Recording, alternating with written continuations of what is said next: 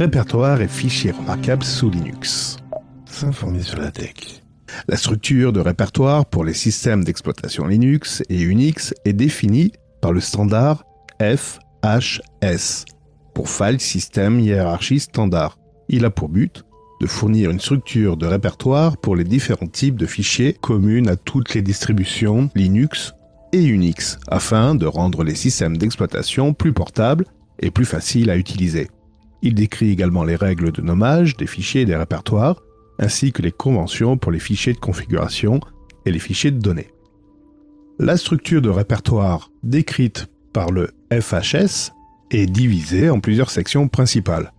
On retrouve évidemment la racine, le root, le slash, c'est le répertoire primaire. Et en dessous, différents répertoires. Le home, qui contient les répertoires des utilisateurs, le bin, qui contient les commandes couramment utilisées, le sbin, qui contient les commandes pour les administrateurs système, le répertoire etc, c'est les fichiers de configuration, le répertoire lib, qui lui contient les bibliothèques de système. Il vous en reste trois. Le répertoire USR, qui contient programmes, documents et données utilisateurs qui sont utilisés par tous les utilisateurs du système. Le répertoire SRV, ce sont les données de service spécifiques. Et le répertoire VAR, qui contient les fichiers qui peuvent changer pendant l'exécution du système.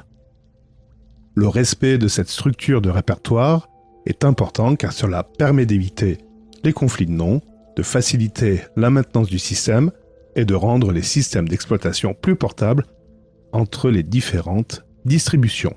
Il existe d'autres standards qui peuvent être consultés directement sur le site de la Fondation Linux, linuxfoundation.org. Nous aurons l'occasion de revenir sur les standards FHS ultérieurement. Retrouvez l'article complet dans mon blog le lien est dans le descriptif de cet épisode. Bonjour Saturnin. Bonjour Cédric, comment ça va? Eh ben écoute, ça va bien. Et tu sais quoi? C'est la suite de l'épisode précédent où on a éveillé la curiosité sur les dossiers et je me suis dit, et si on parlait de tous les dossiers qu'on pourrait trouver dans Linux? C'est intéressant en fait de parler de la norme euh, FHS et ça c'est très intéressant et c'est très important de le connaître quand tu veux justement développer un logiciel pour Linux parce que si tu respectes cette norme, effectivement, il va s'installer exactement où il faut, euh, aller dans les répertoires qu'il faut. Et si tu veux le désinstaller, même chose, tu vas, il va, il va être euh, totalement inclus au système Linux. Des fois, tu as des logiciels, ils respectent pas cette norme et ça te fait un petit peu le cirque dans ton système. Quoi. si même après il y a des mises à jour de, de ce logiciel, ça peut créer des soucis.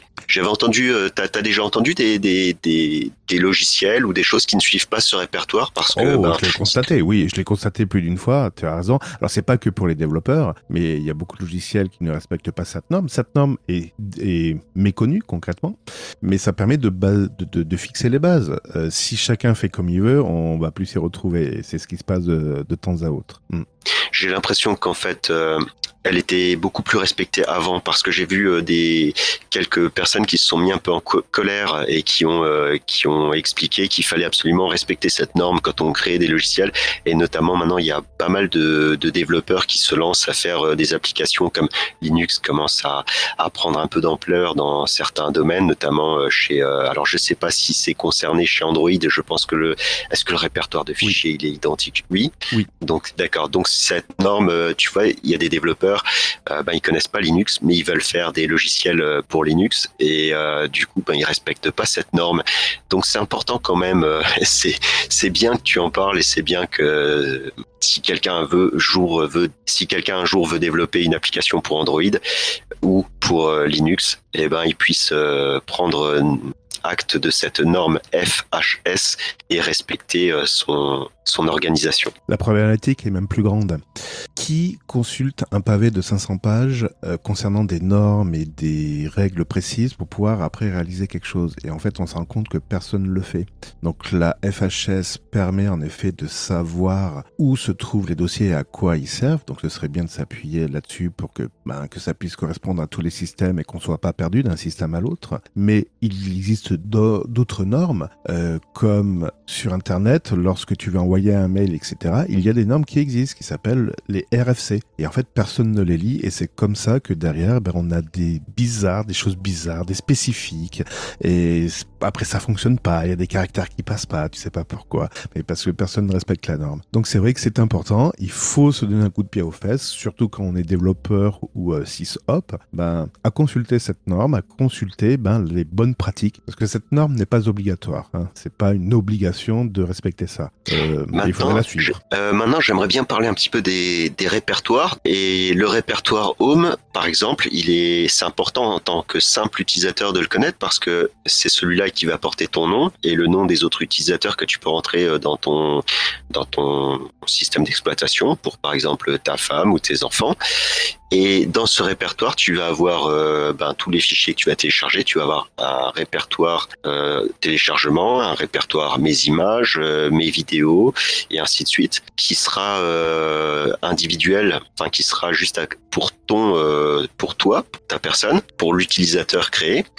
Mais ensuite, est-ce qu'il y a des autres répertoires qui sont importants de connaître? Par exemple, je sais qu'il y a un répertoire, c'est le répertoire, il me semble, ETC, etc., qui contient les fichiers de configuration. Donc euh, ça peut permettre, euh, euh, si tu, si ta femme se connecte, elle, aime bien utiliser, par exemple, elle a un autre fond d'écran où elle a, elle a personnalisé son, son, comment on appelle, son utilisateur. Et bien à ce moment-là, de tout ça, tu peux le retrouver dans le répertoire ETC. C'est ah. ça Aïe, aïe, aïe, aïe, aïe, aïe. Non. non. mais tu as raison, ça, on peut se poser la question. Alors, connaître l'arborescence pour un utilisateur standard, est-ce que c'est utile ou pas? Bah, ça dépend de ce que tu vas faire. Pour un simple utilisateur standard, je vais te dire, moi, mon père, qui n'est pas informaticien, il connaît que son home. Euh, lui, son dossier de travail, c'est tout ce qu'il connaît. Le reste, il sait même pas que ça existe, il le voit même pas, et tant mieux. Donc, ça va dépendre de l'utilité que tu vas en avoir. Si tu es un peu plus 6, euh, 6 hop, donc opérateur système, en effet, le dossier ETC va être important, le dossier VAR également. Si tu es développeur, ce sera plutôt encore d'autres dossiers. Donc chacun en fait a son utilité à son niveau. Mais pour l'utilisateur de base, c'est le dossier Home, c'est celui-ci. Il faut pas faire l'amalgame par contre entre le dossier de configuration ETC et le dossier Home. ETC, c'est de la configuration des applications, mais au sens large du terme. La configuration personnelle se fait dans le dossier personnel de l'utilisateur, donc dans le Home. D'accord. Donc euh, chaque Home est individuel euh, pour chaque utilisateur. Et ensuite. Euh, Et dans Home, tu vas avoir d'ailleurs quand un Home qui se construit pour un utilisateur, de base, toi, tu verras que mes vidéos, mes images, mes téléchargements, mais il y a d'autres fichiers, d'autres dossiers cachés à l'intérieur qui va contenir le paramétrage de ta session, le paramétrage du bureau KDE, le bureau du paramétrage GNOME, de tes applications, Firefox, Chrome, Thunderbird, tout ça va être stocké dans ton Home. Donc j'ai envie de dire, si tu veux sauvegarder tout ton paramétrage, t'as que le dossier Home à sauvegarder D'accord. Ben, je te remercie bien. Et si jamais donc tu installes des applications dans ton navigateur pour, euh, par exemple, des anti-pubs, euh, celles-là, elles sont, euh, elles sont enregistrées dans, le, home. aussi. Oui. D'accord. Parce que c'est ta personnalisation. Lui, le programme, c'est le programme du navigateur, mais les composants que tu vas rajouter, les extensions, etc., ce sera toi stocké dans ta session. Ce ne sera pas partagé avec les autres utilisateurs. Très bien. Merci Cédric. Je t'en prie. Prochain numéro, on parlera des partitions. Alors vous verrez, il y a une mince liaison entre les répertoires dossiers de Linux et les partitions, mais on détaillera ça dans le prochain épisode. On le fera dans le sens, j'installe mon système d'exploitation. Parce qu'en marche courante, c'est un peu plus touchy et je vois pas trop l'intérêt de vous expliquer ça en marche courante. Rendez-vous au prochain numéro de S'informer sur la tech. À bientôt Saturnin. À bientôt Cédric. Au revoir.